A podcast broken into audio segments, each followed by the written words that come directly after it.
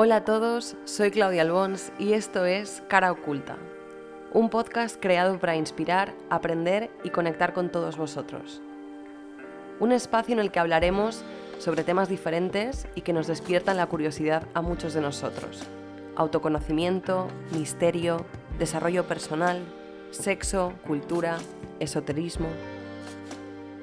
Si tú también eres una persona con intereses peculiares, deseos de analizar el mundo y sobre todo ganas de aprender y expandir tu mente, este es tu espacio. Bienvenido a Cara Oculta. Hola a todos de nuevo, ¿cómo estáis? Qué maravilla y qué extraño se me hace estar por aquí otra vez, delante del micrófono, sentada, grabando para vosotros, porque sí, en efecto, Cara Oculta ha vuelto. Este podcast vuelve, se reactiva después de estos meses de parón, de descanso y de desconexión. Un parón que realmente no quise hacer en su momento, si os soy honesta, pero que al final tuve que hacer por diferentes motivos y esa es una de las cosas que os quiero contar hoy, porque además va a dar paso a uno de los temas principales del episodio.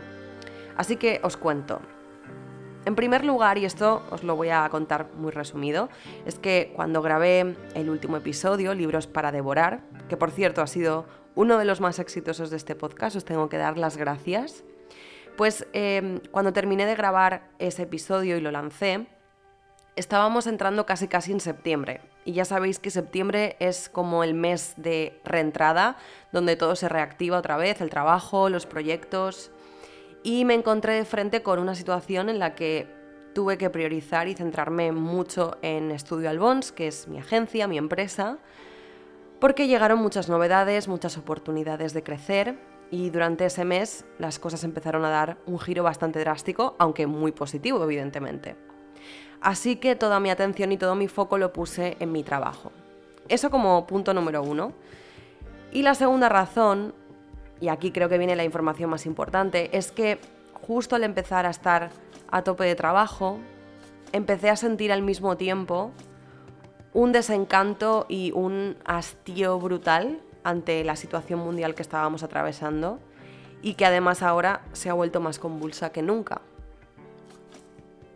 En el momento en que me encuentro grabando este episodio, marzo de 2022, no solo llevamos encima la pesada y enorme mochila de la pandemia, o las medidas del gobierno, la situación económica del país, las nuevas medidas para los autónomos, la subida de la factura de la luz, sino también, y por si fuera poco, eh, la guerra en Ucrania. Ahora mismo estamos sumidos en una situación como humanidad muy deplorable, horrible y bastante aterradora. La verdad es que llevo muchos meses sintiéndome muy harta, siento como que he acumulado dentro mucha rabia y sobre todo mucha impotencia y estoy segura de que esto nos está pasando a la mayoría porque veo cómo el mundo se divide, cómo nos alejamos los unos de los otros, cómo parece que se están repitiendo tantos errores que se dieron en el pasado y me dan ganas sinceramente de coger un cohete espacial y largarme de este planeta. Cuando atravieso por momentos así, tiendo a ensimismarme mucho, a centrarme en mis cosas y no me dejo ver tanto. No tengo ganas de compartir, no tengo ganas de mostrar mi día a día, de comunicar. Es como si mi mente pensara pues que con la de cosas que están ocurriendo en el mundo, cosas importantes, ¿a quién le va a importar lo que cuelgue yo en mis redes sociales, no? Y en el fondo luego pienso que también necesitamos esos espacios de contenido más ligero, de contenido más confortable, ¿no? Que nos permitan desconectar y evadirnos. Es importantísimo que todo eso continúe existiendo porque no todo puede ser drama y llevamos dos años en los que todos como sociedad nos estamos alimentando de drama diariamente. No podemos perder la energía, no podemos perder la salud mental por el camino. Y si para que eso no ocurra nos vemos obligados, entre comillas, ¿no? a desconectar de todo eh, a través del humor, a través del humor absurdo, del entretenimiento más banal o del contenido más frívolo, pues sinceramente estupendo. Hagámoslo. Es que no hay nada de malo en ello. De hecho, el estrés tóxico, el drama, el pesimismo, eso sí que es malo, es malo para nosotros, afecta muy negativamente a nuestro sistema nervioso y inmunológico, así que no solo es un tema de salud mental, también es un tema de salud física al final. Aunque luego también están esos momentos en los que me apetece alzar la voz, me apetece decir lo que pienso sobre algún tema en concreto, que puede ser polémico, y muchas veces me echo atrás y no lo hago. Es algo complicado y que está muy conectado al final con el tema de la imagen pública. Y cuando digo imagen pública no me refiero solo a gente que es conocida o gente que es famosa, que también, sino a todas esas personas que tienen una imagen asociada con un negocio o con una marca. Como digo, es un tema delicado y que más adelante desarrollaremos en este episodio y que creo que será interesante profundizar en ello. Así que bueno, aparte de estar más desaparecida, más enfadada con el mundo durante estos meses, también he logrado hacer algo muy importante, que es cuidar mi energía, es aprovechar todas esas sensaciones aparentemente negativas y proyectarlas en algo positivo y en algo productivo, que es mi trabajo, ¿no? Em, como os comentaba, pues me he centrado mucho en mis metas, en mis objetivos, sin perder de vista el mundo, claro, pero intentando que todo lo que está ocurriendo a mi alrededor no me afecte tanto que logre sacarme del camino. Y eso es precisamente de lo que voy a hablar en este nuevo episodio. Es el tema que da título a este capítulo que es nadar a contracorriente en todos los sentidos. De ir a por lo tuyo, a pesar de lo grande o intimidante que pueda ser lo que tienes delante, ¿no? De lo que se te viene por delante. De encontrar tu centro, de volver a sentirte inspirado y lleno de energía cuando te invade el caos. Y también quiero hablar del nuevo paradigma, del despertar, de abandonar el pensamiento único, de no seguir al rebaño, y de qué podemos hacer para no perder nuestra esencia y no dejar de ser fieles a nuestros principios a pesar de lo que nos dicten las voces de fuera. Para ello, en la segunda mitad del episodio, me acompañará Paula Rodríguez, cofundadora y creadora de Nimu Hood, un nuevo concepto de retiros y talleres enfocados al autoconocimiento que está cambiando la percepción de muchas personas que quieren empezar a vivir de forma más auténtica, de forma más presente y con la venda fuera de los ojos. Ella nos contará más en un ratito, estaremos charlando sobre también su punto de vista, sobre todo lo que está ocurriendo, cómo lo vive ella y qué consejos tiene para nosotros. Estoy segura de que su aportación a este episodio será muy positiva y nos enseñará muchas cosas. De hecho, estoy deseando darle la bienvenida, así que sin más demora, empezamos oficialmente esta segunda temporada de Cara Oculta.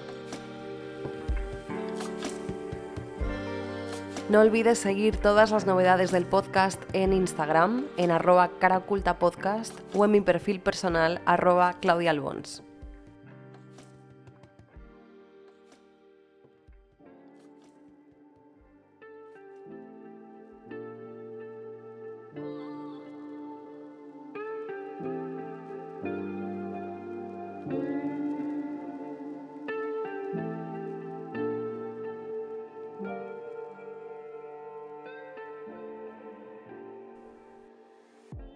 Voy a empezar a abrir el primer melón, a pesar de que odio esta expresión, pero no sé cómo decirlo de otra manera. O sea, voy a empezar a introduciros al tema de hoy con una anécdota, un recuerdo que tengo de cuando era pequeña. Cuando tenía unos 13 o 14 años, la psicóloga que trabajaba en mi colegio nos hizo a toda mi clase el típico test de personalidad o test de inteligencia para saber mejor cuáles eran los rasgos y cualidades que mejor nos definían. Los resultados de ese test iban a ser enviados a nuestros padres a través de una carta, una carta que nos entregaron en clase en mano unos días después. Bueno, como era de esperar, todos mis compañeros y yo abrimos el sobre para leer lo que decían sobre nosotros y ver los resultados que habíamos obtenido antes de dárselo a nuestros padres. Y recuerdo que al abrir el sobre me encontré con un folio con una descripción bastante breve, no ocupaba creo que ni siquiera una hoja completa, a ver, y no recuerdo exactamente qué ponía en cada párrafo, pero hay dos cosas que, había escritas sobre mí que se me quedaron bastante grabadas. Y la primera decía que yo era una persona de naturaleza austera. ¿Austera? dije yo. No entendía muy bien qué quería decir aquella palabra, así que la busqué. Austero o austera, una persona sobria, sin excesos, alguien sencillo, sin alardes ni adornos superfluos. Y la verdad es que me quedé un poco en shock ¿Cómo podía decir eso de mí? Más tarde entendí que todo aquello no tenía nada que ver con mis gustos personales, ni con mi forma de vestir o de vivir la vida. Eh, siempre me han gustado las cosas bellas, todo lo ornamental, incluso excederme con los placeres y las cosas buenas de la vida, ya lo comenté en el primer episodio. Por lo tanto, eso de austera no sabía muy bien a qué venía. Pero como digo, más tarde entendí que estaba más bien relacionado con mi personalidad, con mi talante, con mi manera de tomar acción, ¿no? Yo soy una persona directa, una persona franca y muy clara, y de ahí venía lo de austera, o al menos eso quiero entender. Lo segundo que recuerdo es que decía que podía ser una persona con tendencia a hacer caso omiso o desobedecer a la autoridad, así en palabras textuales. Y volví a pensar, ¿yo? Pero, a ver, yo me porto bien en el, colegio, me porto bien en clase, alguna vez claro, me han castigado, me han echado fuera por hablar, pero bueno, nada más allá de eso, ¿no? ¿De dónde, de dónde se sacan esta definición? Lo gracioso es que los resultados de ese test no iban nada desencaminados ni fueron en absoluto desacertados. Supongo que desde ya muy jovencita pues brotaba en mí esa esencia inconformista que se dejaba ver a través de mis respuestas. Em, una persona de opiniones controvertidas, mm, una persona que pone en duda todo, que pregunta, que se cuestiona. Y es verdad, eh, soy así y parece que lo he sido siempre. Aunque también es cierto que ha habido momentos en los que no he tenido que hacerme tantas preguntas ni cuestionarme tantas cosas, porque simplemente tenía otra edad o porque la vida era más sencilla, pero ahora mismo es inevitable con todo lo que está cayendo que nosotros como humanidad eh, nos quedemos impasibles.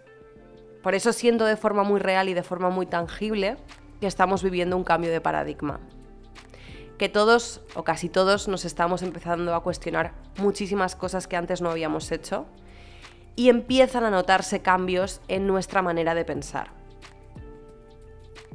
Todos, absolutamente todos nosotros, hemos sido educados en un sistema de creencias X, eh, cada uno distinto según sus circunstancias, pero ese sistema de creencias nos ha moldeado y nos ha condicionado y nos ha convertido en lo que somos, Hablo de tradiciones, religión, educación, supersticiones, incluso modas, tendencias, discursos políticos, creencias políticas, dadas por nuestros padres, por nuestra familia, por nuestros profesores, por los medios de comunicación.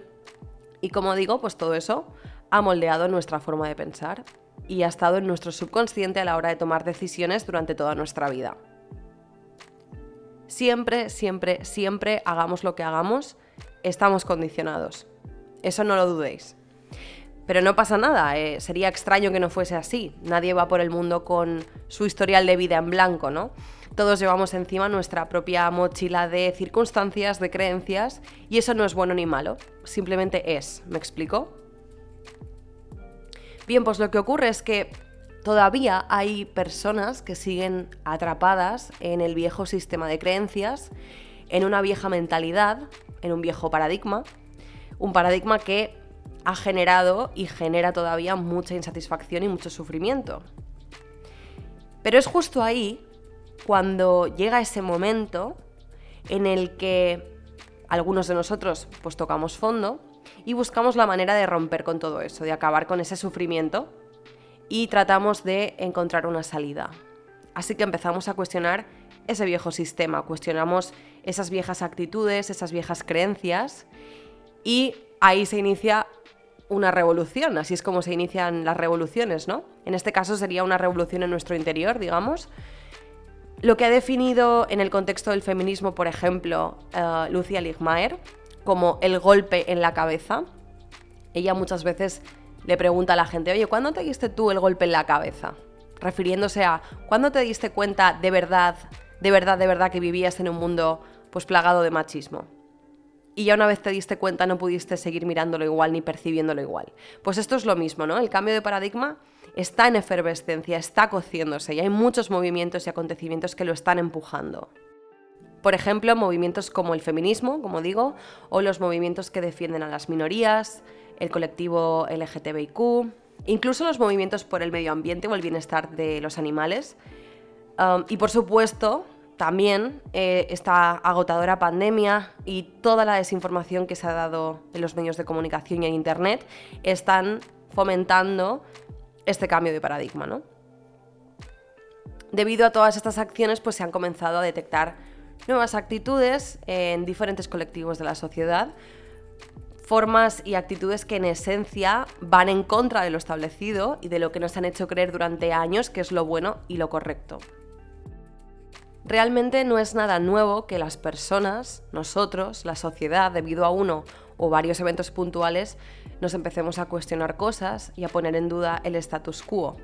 Esto lleva ocurriendo desde el inicio de los tiempos, no, no, os estoy contando nada nuevo, ¿no? Gracias a ello el mundo ha avanzado y nos hemos liberado de estigmas, de leyes y mandatos opresivos, pero justo ahora en pleno 2022 me da la sensación de que nos encontramos de nuevo en plena falla, en la grieta que eh, se va a abrir tarde o temprano y nos va a dejar caer en un mundo nuevo.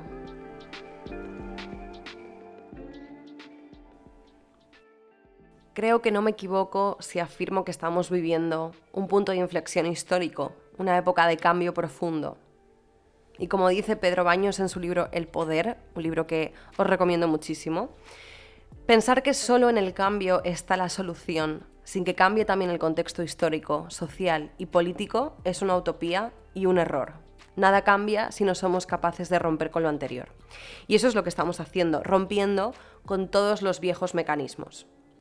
Aunque es algo que indudablemente cuesta mucho, no es fácil y no se consigue de la noche a la mañana. Dejar de hacer lo que uno siempre ha hecho, de romper con lo que uno está acostumbrado, no es sencillo. Es verdad que hay personas que tienen más tendencia natural a adaptarse a los cambios, a ser flexibles, a ser incluso más empáticos, porque la empatía tiene mucho que ver con esto también. Y otras personas pues son más rígidas, son más inamovibles con sus pensamientos. Por ejemplo, para mí nunca ha sido demasiado complicado adaptarme y amoldarme a la novedad o al cambio. No quiero decir que, no me haya costado a veces, que no me haya resultado incómodo, incluso doloroso en ocasiones, pero es cierto que al final puedo y lo consigo. Creo que algo que me ayuda con todo esto es el hecho de que me lo cuestiono todo, de que mi mente nunca está callada. Y además me gusta experimentar y me gusta probarlo todo en la vida. Pero quedaos con la palabra que he dicho justo ahora y que llevo repitiendo desde que ha empezado el episodio, que es cuestionarse, hacerse preguntas, querer descubrir qué hay más allá. No conformarse con la primera cosa que se nos dice, sobre todo si eso de lo que nos quieren convencer no nos convence, no nos gusta, no lo sentimos bien o nuestra intuición nos dice que no nos fiemos.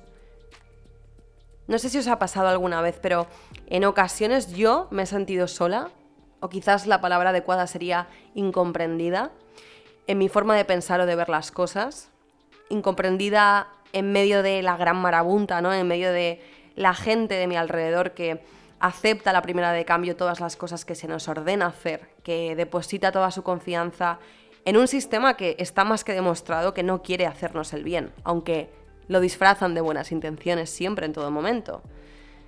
Y te sientes solo y te sientes incomprendido porque nadas a contracorriente.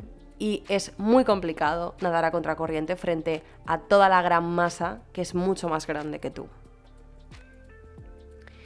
El miedo tiene a mucha gente paralizada y cuando digo miedo me refiero a miedo a decir lo que uno piensa, a mostrar lo que uno es, a actuar como uno querría actuar, da la sensación de que en el fondo eh, no confiamos en nosotros mismos ni en nuestro propio poder. Por eso se dice que la confianza en uno mismo es de personas valientes. Pero la valentía y el coraje se puede entrenar. ¿Y cómo se puede entrenar? La respuesta es tomando tus propias decisiones, convirtiéndote en tu propio referente. La realidad es que nadie sabe mejor que tú qué hacer con tu propia vida. Aunque es un camino de ensayo y error, porque nos vamos a equivocar y cometer errores, pero así aprenderemos y estaremos cada vez más seguros de dónde pisamos y de quiénes somos y de qué queremos. Creo que muchas veces hay que hacer el ejercicio de dejar de mirar hacia afuera para mirar hacia adentro. Y eso no es nada egoísta, ¿no? Eh, hay que dejar de mirar lo que nos dicta la sociedad, lo que nos dicen las voces de fuera y empezar a mirar y a saber detectar lo que tú quieres y lo que tú deseas. Cuando lo haces empiezas a creer más en ti, a saber todo lo que puede suceder a través de ti, porque cuántas veces tomamos decisiones basadas en que todo el mundo lo hace o dejamos de hacer cosas por miedo a enfrentarnos a la mayoría. Es que no estamos acostumbrados a pensar por nosotros mismos en general, ¿no? A tomar decisiones por nosotros mismos. Estamos, aunque esto suene un poco, un poco bestia, pero estamos como adoctrinados y programados para obedecer. Desde que somos pequeños, ¿no? Con nuestros padres, papá, mamá, lo que diga papá y mamá, eh, con nuestros profesores en el colegio, eh, tenemos que obedecerles, o a nuestro jefe en nuestro puesto de trabajo no nos han educado para confiar realmente en nosotros mismos. Parece que estamos siempre esperando a que alguien nos guíe, a que alguien nos dé instrucciones. Pero es que tomar decisiones nos empodera, tomar nuestras propias decisiones nos hace más poderosos. Yo os animo a que os hagáis preguntas, a que os cuestionéis las cosas, a que no tengáis miedo a poner en duda la opinión de la mayoría y a romper con lo antiguo y dar la bienvenida a lo nuevo. Nos guste o no, estamos indudablemente condenados a cambiar de paradigma.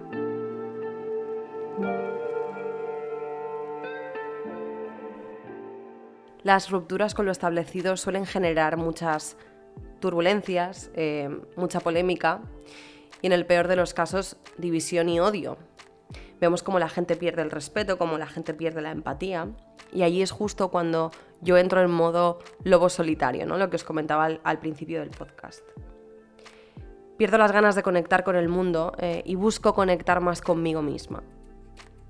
Por ejemplo, hace un mes o quizás un poquito más, eh, publiqué una story en la manifestación que hubo en Palma de Mallorca sobre la exigencia del pasaporte COVID en, bares, en restaurantes y, en demás establecimientos de ocio, ¿no?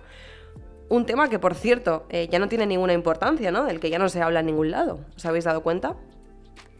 Pues bien, aunque la mayoría del feedback fue positivo, es verdad que hubo algunas personas que pretendieron hacerme sentir mal por pensar como pienso, ¿no? Increpándome o intentando incluso aleccionarme. Tampoco me quejo ni quiero poner el grito en el cielo por ello, sé que estaba publicando algo que está generando mucha división, pero decidí hacerlo público porque tenía la necesidad de expresarme. Los que me conocen bien saben que fuera de las pantallas soy una persona que se revela rápidamente contra las injusticias, no soy una mujer que se calle ni que se quede impasible ante las cosas que están mal. Y a pesar de eso, hay muchas opiniones que no doy en público, ni en mis redes, porque aunque sé que dispongo de un altavoz, a veces prefiero mantenerme al margen de la polémica y ahorrarme esas batallas eh, que la gente que no piensa como yo pretende librar conmigo. Las batallas requieren inversión de tiempo, requieren inversión de energía y ahora mismo lo que menos tengo es tiempo para invertir en discutir con personas que no están tampoco dispuestas a abrir su mente, ¿no? Ni a entender ni a respetar el punto de vista del otro. Hay un dicho en inglés que me encanta que es choose your battles, es decir, escoge tus batallas. Escoge tus batallas sabiamente. No hace falta enfrentarse a todo lo que se te pone por delante y dedicarle todo tu esfuerzo siempre. Hacerlo realmente solo te va a asegurar acabar harto y acabar agotado. Y esto es algo que a mí personalmente me ha costado interiorizar mucho en general, porque uno de mis mayores defectos diría que es mi impaciencia y mi mecha corta, como dice mi madre. Eh, es fácil verme saltando cuando algo me parece mal o cuando alguien me hace algo que no me gusta. Y de hecho cuando era más joven era una especie de pequeña bomba de relojería que podía estallar en cualquier momento. Pero con el tiempo he visto que escogiendo mis batallas y aprendiendo a contar hasta 10, pues me ahorro muchos dolores de cabeza. Y también quiero comentaros o compartiros otro refrán en inglés que me parece muy acertado, eh, ya que estamos hablando de, bueno, de esto, ¿no? escoger nuestras batallas, de no tener que tirarnos de cabeza o reaccionar siempre ante todo, que, que es kill them with kindness, es decir, mátalos con amabilidad. Cuando alguien intente desacreditarte o decirte algo con malas palabras o con mal tono, pues tú mantente amable, mantente sereno y contéstale con toda la tranquilidad y educación del mundo a esas personas las rompes por completo. Es muy gracioso ver la cara que se les queda, porque enseguida empiezan como a cambiar de tercio y te los empiezas a llevar a tu terreno. Estos son consejos que a personas como yo, personas como de corazón y cabeza caliente, pues nos cuesta incorporar en nuestra manera de actuar, pero os aseguro que funcionan muy muy bien eh, y os lo digo por experiencia, porque sobre todo en ámbitos como el trabajo, en el ámbito profesional, son consejos que tienes que poner en marcha, porque si no, las cosas, las cosas no pintan bien. Además, ¿a quién no le gusta aplicar la ironía, ¿no? Para quedarte con, tus enemigos. Pocas cosas son, yo creo, más satisfactorias que la ironía bien aplicada. Al final, contestar de una manera tranquila y apaciguada cuando alguien te está intentando provocar tiene mucho de irónico. Pero volviendo al tema de las batallas, ¿no? de la situación eh, tan agitada que estamos viviendo, pues quiero decir también que si ya es complicado navegar por este momento, lo es muchísimo más si lo hacemos a través del, prisma de las redes sociales y de los medios de comunicación en Internet. Y esto es algo que vamos a comentar ahora muy muy en breve, en pocos minutos con Paula, mi invitada de hoy al podcast. Eh, creo que va a ser muy interesante que profundicemos más sobre este tema, eh, sobre cuando las redes sociales se convierten en un lugar hostil, en un lugar que no hace más que provocarte, irritarte, eh, cuando te topas con la opinión de todas esas personas que sigues, que dan su punto de vista, que te recomiendan hacer esto, eh, que promueven igual alguna forma de actuar que no va contigo, ¿no? Pues, ¿qué hacer? ¿Cómo podemos encontrar la forma de, encontrar paz mental en todo, en todo ese caos?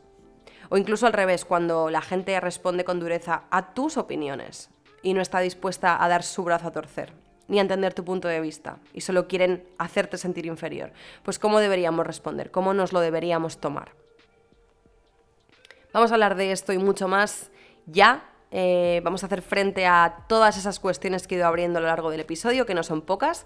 Pero antes quiero dejaros con esta canción de Tricky, Hell is around the corner, el infierno está a la vuelta de la esquina.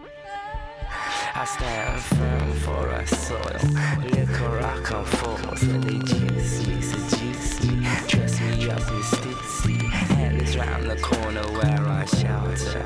Is a schisms, but living out a scout. If you believe or deceit, common sense says shouldn't receive. Let me take you down the corridors of my life, and when you walk to, you walk to your preference. No need to answer till I take further evidence. I seem to need a reference to get residence.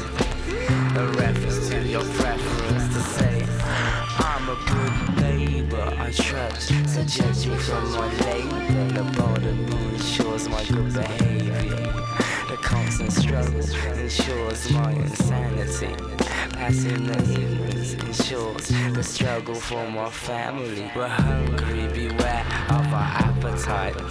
Distant drums ringing news of a kill tonight. The kill which I share with my passengers. We take our fill, take our fill, take our fill. I stand firm for our soil. Liquor I come forth, they juice me, Confused by different memories, details of Asian remedies, conversations of what should become of enemies. My brain thinks bomb like, so I listen. He's a calm kind as I grow. And as I grow, I grow collective. Before the move, sit on the perspective. Quail the crevice watches from the precipice. Imperial passage. Heat from the sun someday slowly passes until then. You have to live with yourself. Until then, you have to live with yourself.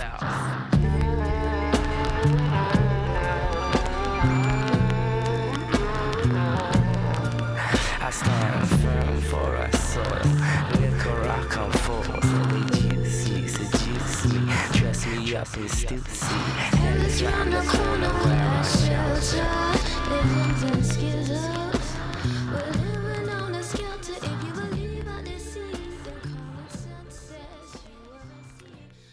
Bueno, pues tenemos a Paula Rodríguez ya con nosotros. Paula, es un placer arrancar esta segunda temporada de Cara Oculta contigo. ¿Cómo estás?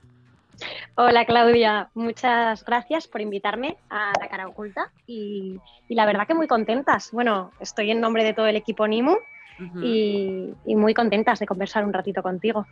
Igualmente, es un placer de verdad tenerte aquí.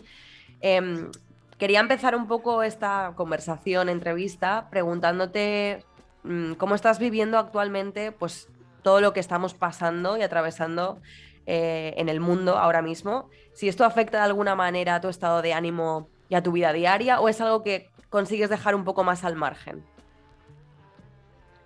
Eh, a ver, es una pregunta muy buena y, un poco difícil y voy a ser pues lo más honesta posible. Yo creo que la situación que estamos viviendo es imposible que, que deje a la gente indiferente o esa es mi sensación. Yo creo que todos estamos muy afectados por ella de una manera u otra y, bueno, se está viendo de hecho un incremento muy heavy eh, en, temas de mental health y, como bien sabes. Em, lo que yo sí que creo es que por eso es tan importante tener buenas herramientas para combatir momentos así, ¿no? Y desde uno mismo, a pesar de que la parte externa pues, pues no la podemos controlar, sí que controlar pues lo que está dentro de nuestro círculo de influencia, ¿no? Y es un poco lo que, lo que intento aplicarme, pero vamos, que, no es algo fácil y que, no, y que considero que, que, para nadie lo es, ni aunque tenga las herramientas. No, por supuesto. De hecho, ahora que me dices esto, la siguiente pregunta que te quería hacer era que cómo consigues tú a lo mejor puedes detallarnos un poquito más, pero cómo consigues tú encontrar esos momentos pues, de conexión contigo misma, ¿no? En tu día a día, eh, qué haces cuando las cosas pues, se ponen tensas, ya no solamente hablando del panorama general a nivel pues, mundial, sino a, nivel personal, ¿no? Eh, cuando las cosas te tocan más de cerca. ¿Tú cómo eres? ¿Eres más escapista? ¿Eres más de enfrentarte a los problemas y afrontarlos? O eres un poco de ponerte a lo mejor un, más antisocial, que yo a veces hago esto, ¿no? Y me centro como mucho en mí y en mis cosas. ¿Cómo, cómo, cómo lo afrontas tú? Pues mira, yo, yo te diría, ah, con esta pregunta me, me, aparece ¿no? en mi mente como una frase de una de nuestras maestras de yoga, de Nimu, que, que la verdad que apreciamos mucho, que ella siempre dice como que no hay acción pequeña o indiferente, ¿no? que todo lo que haces cuenta, que no, no hay tal cosa como como una acción pequeña o un pensamiento pequeño, que todo tiene un efecto enorme, ¿no? Entonces, eso te da un empoderamiento brutal para pensar, oye, mira, yo no puedo cambiar, como digo, las cosas externas, sean mundiales o como dices, del estrés del día a día, ¿no? Eso no lo podemos cambiar, pero siempre podemos encontrar, como, pues como bien dices tú, ¿no? Esos momentos en los que dices, bueno, pues cojo el ownership y un poco el empoderamiento, ¿no? Y, y, intento actuar. Y entonces, en esto que me preguntas personalmente, ¿yo qué hago? Pues bueno, mis herramientas suelen ser la meditación, eh, como, herramienta súper poderosa, que tampoco hace tanto que, estoy meditando, de hecho, llevaré como dos años que lo descubrí, y, pero sí que es como una cosa muy sencilla cuando ya la, la logras integrar en tu día a día y que te da ese espacio de conexión contigo mismo y a la vez de empoderamiento, insisto, porque te das cuenta al final que no es una cosa egoísta o selfish de yo medito y yo estoy genial, no, es que eso tiene un impacto, pues para empezar, en la gente que te rodea, porque tú estás tranquilo, estás en paz y entonces puedes irradiarlo, ¿no? Y esa gente a su vez, pues lo contagia, o sea, que, que nada, todo es expansivo, ¿no? Que nada, nada es individualista al final. Sí que te diría que sí, la meditación, el yoga, al final en Nimu promovemos mucho este tipo de, de, actividades de conexión con uno mismo y también el arte, porque al final la creatividad creemos que, trae mucha presencia, ¿no? que te hace estar mucho en el momento presente, sea cuando estás haciendo cerámica o cuando estás dibujando o cuando estás haciendo acuarela, da igual qué tipo de, taller creativo, te hace estar, te ancla al momento presente. Interesante. Em, a mí lo de la meditación, bueno, me encantaría, me encantaría poder como llegar a, acostumbrarme a meditar, porque yo lo he intentado eh, en otras ocasiones en el pasado, sobre todo durante el confinamiento, eh, pero sí que es algo que disfruto y, me gusta hacerlo, pero creo que no consigo llegar a ese estado en el que la gente que meditáis llegáis, ¿no? De, conseguir que realmente te haga un bien en tu día a día. No sé si es porque tengo la mente demasiado inquieta o es que no, no te sé decir, ¿eh? pero me dais mucha envidia a las personas que podéis y sabéis meditar. Yo es que de verdad que no, no, no, no lo consigo. No, no, no, pero esto, esto no, no para nada, ¿eh, Claudia? O sea, ahí sí que yo creo que hay un mito enorme de quien sabe, ¿no? Y quien no sabe meditar, que esto para mí ya es el primer eh, como error de concepto, porque creo que o bien nadie sabe o que todo el mundo sabe, no sé si me mm. explico, porque al final Yo, yo creo que al final meditar es simplemente como estar en ese espacio que te digo contigo misma, pues por ejemplo si dices de con pensamientos no revoloteados, pues simplemente que te das cuenta de esos pensamientos y los observas, o sea, claramente que es cierto que, llegar a ese estado en el que no pasan pensamientos, o sea, por supuestísimo que yo no he llegado y, hay gente que sí, ¿no? O sea, hay pues muchos maestros que, entiendo que sí que llegan a ese estado de samadhi que se llama de, totalmente iluminación y, relax, pero yo creo que en nuestro día de occidental, ¿no? Del día a día de, de una persona en el mundo occidental y del estrés del día a día, pues suerte si puedes encontrar simplemente ese espacio para hacerlo y, estar presente, ¿no? Exacto. Exacto, es que yo creo que al final ese es, es, mi problema, ¿no? De decir, bueno, es que antes de ponerme a meditar quizás voy a hacer otra cosa mm, de provecho, de provecho entre comillas, ya me entiendes, porque meditar evidentemente también es algo de muy de provecho, como dices tú, que al final te sirve para, irradiar esa tranquilidad y para estar tú bien y, bueno, y transmitir eso a los, a los que están a tu alrededor. Pero yo qué sé, es un poco esto, el caos en el que vivimos del mundo, de estar haciendo siempre cosas, de priorizar unas cosas ante otras, bueno, pero, pero bueno, mm, muy interesante, como digo, lo que me comentas y sobre todo también lo que hacéis en Nimu. Yo estaba hablando al principio del episodio sobre el cambio de paradigma, es decir, ese shift que está ocurriendo, que cada vez se hace más evidente, en el que vemos como la gente empieza a abrir los ojos y a despertar, que de hecho vosotros creo que tenéis un, retiro que se llama despertar también, ¿no? Em, mm donde la gente ahora se está empezando, bueno, ahora, esto siempre ha ocurrido, pero ahora es como, es muy, está latente, se, se, hace muy evidente ante muchas cosas, que es que la gente empieza a cuestionarse mucho, pues todo lo que lleva establecido y instaurado en la sociedad durante años, ¿no? La gente comienza a levantar la voz también frente a injusticias. ¿Tú cómo lo vives? ¿También notas que estamos atravesando por un momento así como bastante único o, o cómo lo vives tú? Sí, yo empatizo muchísimo con esto que estás diciendo. Aquí tampoco tengo, tengo mucho que añadir porque la verdad que, sí que creo que, ha llegado como un momento, o sea, en Nimo hablamos siempre mucho de ese quitarse la venda que al final no deja de ser eh, estar más en el presente. O sea, siempre nosotras acabamos llevándolo a la presencia, ¿no? A estar aquí y no en las cosas externas. Pero yo creo que ahora la gente, gracias a toda esta información que se puede ver como algo malo, ¿no? La se habla mucho de la era de la desinformación, de que estamos completamente bombardeados, que es cierto, pero creo que eso también nos da un poder enorme de que las personas yo creo que cada vez son mucho más críticas.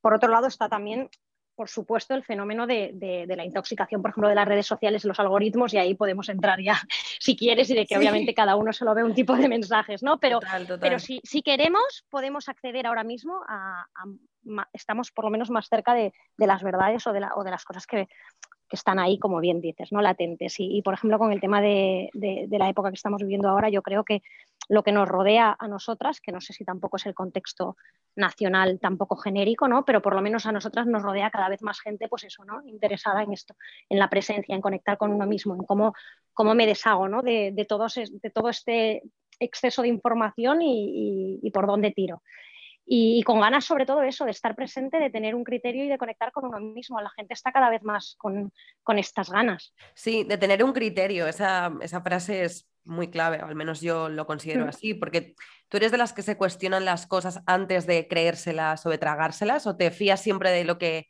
de los que se supone que están aquí para cuidar de nuestro bienestar, para darnos la información verídica. Bueno, ya me entiendes, ¿no? ¿Tú, tú eres más de las que se cuestionan las cosas? Entiendo que sí, ¿no? Por lo que me cuentas.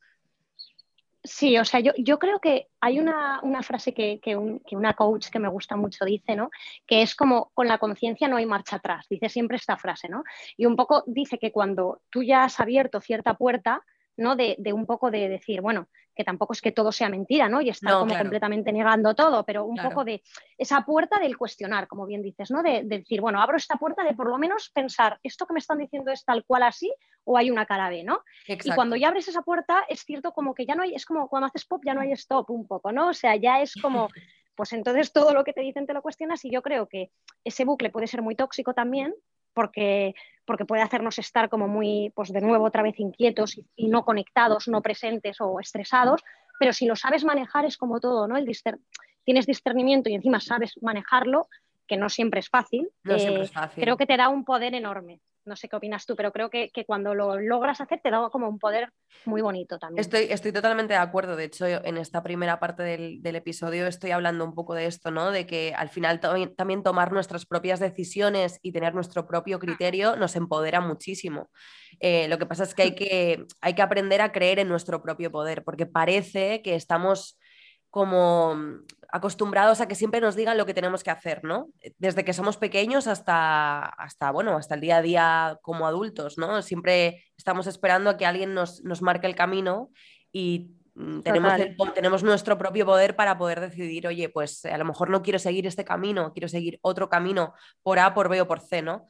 Eh, pero sí, cuestionarse las cosas para mí es indispensable. De hecho, bueno, este, este episodio se llama Nadar a contracorriente y siguiendo en esta línea, Em, pues, por ejemplo, quería también preguntarte, ¿cómo crees que uno puede ser fiel a sus principios, aunque eso suponga ir a contracorriente, ¿no? Teniendo en cuenta que hmm. ir a contracorriente siempre o casi siempre acarrea pues una serie de consecuencias o de dificultades, porque a veces la, masa que te viene por delante, o sea, en dirección contraria, es mucho más grande que tú, ¿no? Entonces, ¿cómo, cómo crees que uno puede ser fiel a sus principios en todo momento sin, sin que eso suponga un estrés muy grande en tu día a día, que a veces pues lo, lo supone.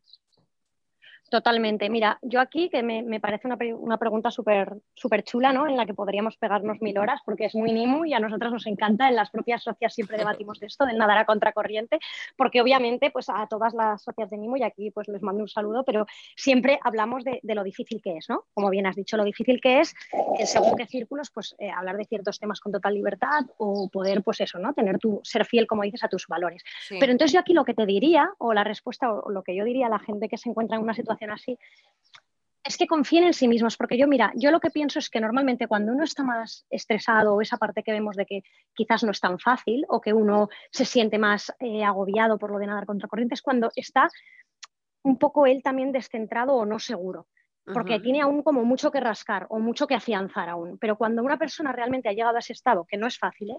de como, dice Stephen Covey, que es otro psicólogo que me encanta, eh, cuando ha llegado a su enunciado de misión personal, un poco ha hecho esa labor de ver para qué está aquí en este mundo y, cuál es su propósito vital, un poco, es que eso es súper poderoso, es que eso, eso, no te hace, te da igual estar delante de muchas personas que vean algo diferente, si tú realmente estás haciendo lo que crees y sobre todo tiene un fin, esto me, gusta mucho decirlo, bondadoso, verdadero y que no va, o sea, que tú, que tú estás respetando al resto, porque claro, para mí esa es la barrera, ¿no? Que aquí también es importante decir, siempre respeto, o sea, pues las personas que obviamente van con una bandera y saltan el respeto de otras, obviamente pues eso no te puede, a nadie le puede causar paz. Y todos estamos aquí para tener paz y felicidad. Entonces yo creo que el respeto es lo primero, pero con el respeto cada uno tener su criterio es que es lo que debe ser, es lo que debemos lograr, que todo el mundo desde la paz y el respeto pueda tener su propio criterio y valores y, y actuaciones ¿no? en la vida. Es un poco como lo vemos nosotras, vamos. Total, totalmente, estoy totalmente de acuerdo. Bueno, y lo que lo que acabas de comentar, pues me parece súper, súper acertado. Em, y, es encontrar eso, esa seguridad en uno mismo, que no es fácil. Yo creo que es que es un camino que para muchas personas igual se, va, se, puede hacer muy, muy largo, ¿no? Es encontrar esas herramientas para... Porque yo creo que también todo esto puede venir mm, de también un tema de tu infancia o de cómo te han educado o de la seguridad que te han dado o la seguridad que tú has sentido en tu vida, ¿no? Que eso te, al final te lleva a ser una persona más segura de sí misma, que pisa más fuerte o que le dan igual las críticas, porque aquí también entra en juego eso, ¿no? Ah, no voy a hacer esto porque eh, van a pensar mal de mí o qué van a decir, ¿no? Es que eso también al final juega un papel. El enorme miedo, sí. Sí, el miedo. Total, el enorme miedo al que dirán. O sea, al final el que dirán, eh, por, pues, yo diría, cuando lo hablamos también en los talleres de Nimo, acaba saliendo como, como uno de los principales miedos, ¿no? Por, por, desgracia, somos seres sociales y, nos importa mucho lo que opinen de nosotros. Entonces, al final, eh, es un poco un trabajo de fondo el decir, oye, mira, por, tener mi, mi, criterio en ciertas cosas no van a dejar de pensar peor de mí nadie.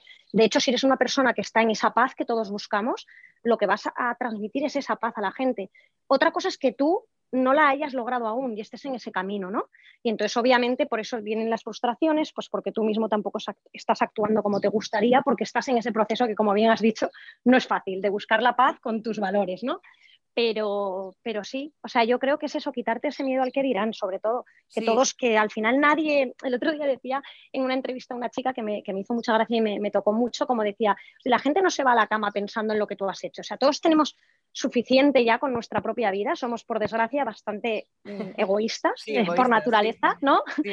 Como que, tener esa valentía de decir, mira, eh, cada uno ya tiene lo, lo suyo para, eh, trabajarse sus cosas como para estar pensando en lo que tú decides o dejas de decidir y a veces parece como, no, no, es que esto no lo puedo hacer porque el mundo que dirá de mí, ¿no? Incluso cambios laborales o cosas que son una chorrada como un cambio, ¿no? Profesional, dejar el trabajo para dedicarte a lo que tú realmente quieres, cosas así, pues es que me van a juzgar, es que ya tengo una familia y gente, pues no, como con mucho miedo y yo creo que, que solo se vive una vez y que hay que, que hay que estar ahí.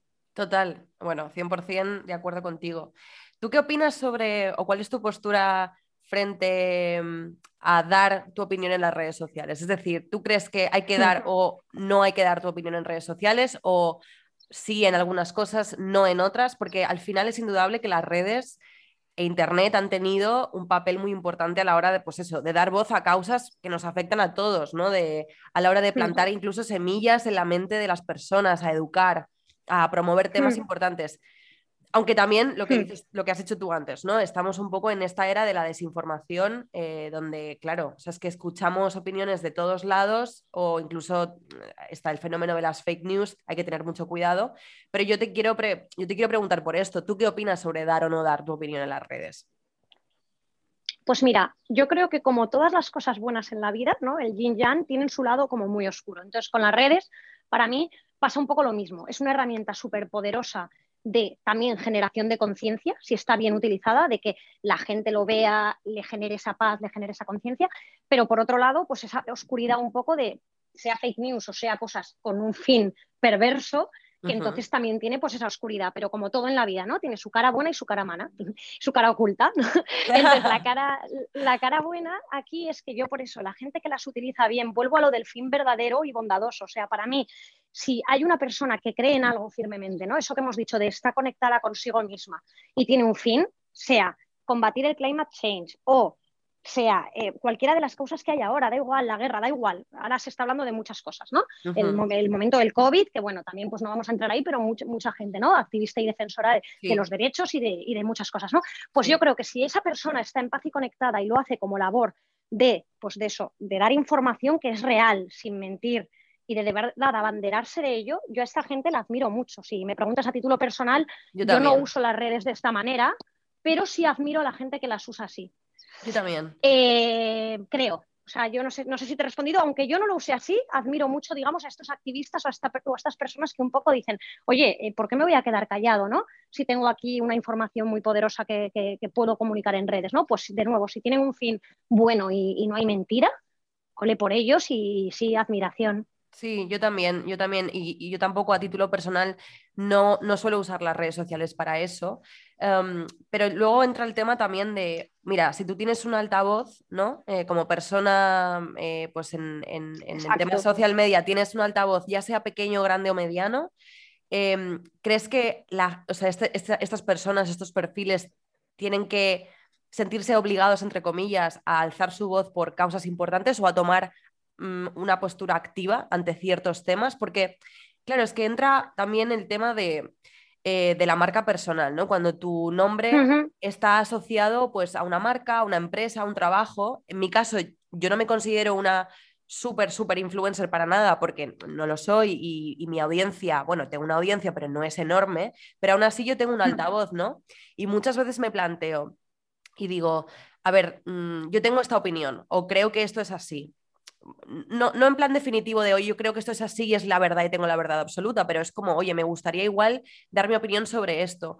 Y muchas veces me corto y no lo hago porque creo que, igual esa opinión puede ir en mi contra o en contra de mi trabajo, que al final es lo que yo promuevo en mis redes más que otra cosa, ¿no? Hmm. Entonces, hmm. eh, bueno, es, es como una dicotomía ahí que es interesante, pero que me hace a veces comerme mucho la cabeza porque digo, tengo un altavoz, podría dar mi opinión e incluso podría a lo mejor inspirar o, hacer que pensar a otras personas, pero por otro lado digo, cuidado, porque igual es muy controvertido o el tema es muy, ¿sabes? Hay, algo ahí muy candente y mejor mantenerme callada o mantenerme al margen. Y yo en, realmente mm. en mi vida privada no soy una persona que se quede callada ante nada, ¿no? Pero es que la imagen pública es distinto, a pesar de que te digo, yo no soy ni famosa ni mucho menos, pero para la gente que es famosa y que tiene un altavoz gigante, es como, deberían de... Es complicado. Mm. sí, es complicado, deberían de tomar acción o mm. no. Evidentemente nadie está obligado, pero muchas veces la, misma audiencia les como que les presiona, oye, ¿qué opinas sobre esto? ¿Por qué no dices nada sobre lo otro? ¿no? Es como, ¿tú cómo lo ves esto? Claro, yo aquí un poco, es que es total, ¿eh? o sea, muy de acuerdo contigo y, y tampoco tengo una respuesta, o sea, todas las respuestas son tan complejas, o son temas Claudia, tan complejos que, a mí me encanta, ¿eh? por eso tu podcast, pero sí que son temas que es difícil tratar como en respuestas tan breves, ¿no? Pero yo, yo creo que, si de nuevo, em, o sea, un, gran poder conlleva una gran responsabilidad, ¿no? Típica frase, pero es que es verdad que, si es, que esta gente más allá de la fama que, tiene por X o por Y, es cierto que es una influencia brutal, ¿no? Pues la que puede llegar a tener. Entonces, si el fin es bueno, volvemos, ¿no? Y positivo, esta gente puede ser realmente life changers de la gente, o sea, pueden ser como realmente personas que, marquen un cambio, ¿no? Entonces, claro, yo creo que ellas mismas también sienten ese peso, pero de nuevo yo creo que, o sea, tienen que hacer lo que, lo que a ellas también les salga, o sea, esa presión injusta que también reciben de lo de posicionarse cuando igual justamente su propósito o su, o su criterio es no posicionarse, por ejemplo, pues entonces no, por el marketing o por tener que eso, es el uso de las redes sociales, tenerlo que hacer forzado, pues de nuevo estaríamos fallando a nuestros valores, ¿no? Si esa persona lo que prefiere optar es por no posicionarse, ¿no? Esa es mi, humilde opinión. No, no, sí, y, también, también está, eh, bueno, pues el, el, hecho de o te posicionas o promueves una causa que, pues yo que sé, una causa humanitaria, a lo mejor Em, pues lo que está pasando ahora en Ucrania, ¿no? Pues de recolectar em, dinero o son, son, causas que al final nadie te va a cuestionar, que eso, esto, lo que estás diciendo, lo que estás haciendo está mal o nadie te va a poder sacar los puntos sobre las sillas ahí, ¿no? Pero luego sí que hay otros temas que son mucho más polémicos, como que ya he dicho que, y tú también, que no, no, vamos a entrar en esto, pero por ejemplo, todo lo que ha pasado con, con, la pandemia, de si, por ejemplo, el pasaporte COVID, la vacunación, o sea, ahí sí que ha habido muchísima división entre un bando y otro bando. Entonces, ahí posicionarse sí que es mucho más arriesgado. Claro, es que también hay que, hay que discernir un poco de qué temas, qué, ¿no? qué temas tratamos o sobre qué temas nos queremos posicionar. Pero bueno, sí, estoy, estoy de acuerdo también con lo que comentas yo, creo, yo creo que al final, además, aquí hay, una, hay una, yo la llamo brújula interna, pero vamos, se puede llamar de mil maneras, pero yo creo que hay una cosa como dentro de nosotros que al final, o sea, que sabemos más de lo que creemos, ¿no? Entonces yo creo que hacer también caso a lo que tú crees, dándote un poco igual, ¿no? Si, si lo que tú crees es que tienes que posicionarte en redes, por ejemplo, ¿no? Pues hazlo porque seguro que si sale desde dentro, o sea, yo creo que nada que salga de dentro y con amor va a estar mal, es que de verdad que lo creo. Lo que pasa que de verdad tiene que salir desde dentro y con amor, y eso es lo complejo. Que no salga por intoxicación, porque me lo han dicho o porque me han intoxicado por las redes, ¿no? O sea, depende de qué tipo de repost hagas o de qué persona sigas o lo del algoritmo que estés engañado, ¿no? Eso es otro tema, pero si tú realmente estás haciendo algo que sale de lo más profundo de ti, y que encima es un film como con amor, yo creo que ahí nada puede ir mal. Pero cuando, cuando das una opinión desde, desde a lo mejor desde lo más visceral o desde algo que de verdad te está afectando, ¿no? Es que a veces, mm, claro, lo que tú dices sería como el caso ideal, pero muchas veces la gente se posiciona desde la rabia, ¿no? Desde... Totalmente. la rabia, Oye, qué injusto es esto. La superioridad. Totalmente, O, no, o también... O también cuando tú estás hablando Sí, desde que, desde que dicen, oye, esto que están haciendo es súper injusto y entonces yo alzo la voz y digo que esto no me parece bien, pero no desde una posición o desde un, ¿sabes? Desde, desde el amor o desde... No, lo hacen desde más la rabia, pero que a veces la rabia viene de las injusticias, ¿no? Entonces, es que... Totalmente. Sí. Es, eh, Totalmente, porque y ahí ves las dos, las dos maneras de hacerlo, ¿no? Porque a mí mm. me vienen cuentas a la cabeza, que no voy a dar sus nombres, pero bueno, cuentas que sigo y que admiro, ¿no? Y, y ves que cuando realmente se hace desde no desde la superioridad y el tonito este agresivo o, la rabia, como dices, o, el cabreo, sino cuando realmente la gente se limita a informar y desde, desde igual y desde el respeto, volvemos al respeto del inicio del, del, episodio, yo creo que cuando nace desde ahí, de verdad que creo que muy poca gente eh, le puede o cabrear o estar en desacuerdo. Yo creo que ahí es más fácil entrar a la gente, ¿no? Que desde los otros tonos. Sí, sí, vale, sí, sí, 100% verdad. Mm, Paula, ¿quiénes son las personas que admiras actualmente? ¿Quiénes son los activistas o creadores de contenido que te gustan ahora mismo? Cuéntanos un poco. Vale, a ver, eh, bueno, es que es una pregunta muy difícil, porque ahora mismo además estoy un poco momento detox y no estoy tanto en redes como solía estar. Bueno, bien. Y también con Nimo, ¿no? sí, esto es bueno, esto es bueno. sí, bueno, no tanto para cuando el momento crecimiento ¿no? y el algoritmo te empieza a ocultar, eso no es tan bueno, pero, pero, pero bien, sí. Eso es otro tema también que vamos, que se podría hablar también largo y tendido, ¿eh? sobre este tema del algoritmo, de bueno, de Instagram, de, si quieres desaparecer después lo que cuesta volver a remontar. Yo es que justamente he estado también lo mismo, haciendo como un detox hace unos meses ¿Ah, y ahora lo retomo, claro, y ahora lo retomo. Vuelve renovada, ¿no? Claro, sí, sí. Por con la cara oculta. por eso vuelvo a lanzar todo, pero he estado como más desaparecida porque no me apetecía también por el momento actual, estaba un poco desanimada y luego también, por otro lado, con mucho curro. Pero pero bueno, si no se te mm. ocurre ahora mismo a nadie, no tienes así a nadie en mente, no te Sí, mira, tengo uno, uno, uno, que tengo, pero porque tampoco es tanto en redes, yo lo, veo más en YouTube, pero una persona que ahora veo bastante se llama Sergi Torres, y, es bueno, un comunicador, em, conferenciante, tampoco sé dónde ubicarlo más que creador de contenido. y, es una persona que, sí, que en Nimu nos gusta mucho, su tono, cómo dice las cosas. Eh, pues, por ejemplo, en plena pandemia, una de sus charlas en el Teatro Goya de Barcelona, eh, que fue como de toda esta situación, ¿no? El tema que tú estás sacando de la, de la tanto desinformación como la situación que, que estamos viviendo, ¿no? Pero él la toca siempre desde un punto humorístico, súper respetuoso con todo el mundo. O sea, a nosotros nos, gusta un montón cómo trata los temas porque al final a lo único que te hace llegar es a, la presencia, ¿no? Y al estar como conectados todos con uno mismo, ¿no? Mm, te recomiendo si no lo conoces que mires sus charlas porque ya todos los que estáis escuchando porque la verdad que es brutal. Y es el primero así que me ha venido ahora a la mente. ¿Dónde lo podemos encontrar? En YouTube, nos has dicho, ¿no? Sí, Sergi Torres tiene redes, por supuesto, bastantes seguidores y tal, pero yo donde le miro, o sea, por eso te digo que ahora en redes no sé qué está haciendo, yo donde le miro sus conferencias de YouTube, que cuelga una cada tres semanas más o menos. Vale, perfecto. Pues sí, lo Os lo recomiendo mucho. y luego a nosotros los libros que nos han gustado un montón son de Julia Cameron, El Camino del Artista, que es súper revelador, va más allá de arte, es como también de conocerse a uno mismo, de herramientas de autoconocimiento, y el de Stephen Covey de los siete hábitos de la gente altamente efectiva. O sea, estos dos... Sí, este, este, último libro que mencionas lo, he oído muchas veces y, me lo han recomendado, todavía no lo he leído, pero bueno, ya, ya me lo apunto 100% para comprármelo próximamente. Genial. Pues Paula, muchísimas gracias por, por esta charla, por formar parte de este nuevo episodio, por tu tiempo. Mm, me ha encantado hablar contigo, creo que hemos tocado temas muy interesantes. Es una pena que no podamos mm, quedarnos más, más tiempo, pero si no es que se nos va a hacer eterno el episodio. Em, repetiremos, porque... Repetiremos, sí. Ya repetiremos, Me gustaría mucho invitarte a, un, próximo, a un próximo episodio a hablar de otros temas em, y espero pues tenerte aquí muy pronto. Eh, si quieres recordarnos tus, redes sociales, tu proyecto NIMU para seguirte en Instagram. Vale, pues a nada, así brevemente, bueno, el, Instagram es Nimuhud, N-I-M-U-H-O-O-D,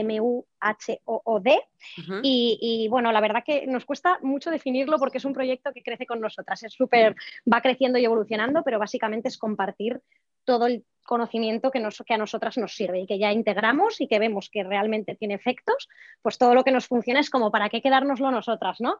Lo vamos a compartir con la gente y al final todos los talleres siempre enfocadísimos en eso, en la conexión con uno mismo y la presencia básicamente. Genial, y mil gracias a ti, Claudia, porque la verdad que, eso, que hacen falta podcasts como estos que traten todos los temas, algunos más incómodos que otros, pero que la verdad que, creo que, hace falta gente como tú que de voz y haya podcasts así. Así que muchas gracias. Para mí este proyecto es, una, es una de las cosas que más me gusta hacer, así que gracias a ti de nuevo. Si queréis estar al día de lo que va a ir ocurriendo en Cara Oculta, ya sabéis, podéis seguirme en arroba Claudia en arroba Cara Oculta Podcast en Instagram. Es un placer volver a este espacio, poder compartir estos momentos con todos vosotros. Espero que os haya gustado este episodio y que os haya hecho pensar y reflexionar. Nos vemos muy pronto en el siguiente podcast en el que hablaremos sobre la ansiedad, el trabajo y la productividad. No os lo perdáis, os mando un beso muy fuerte.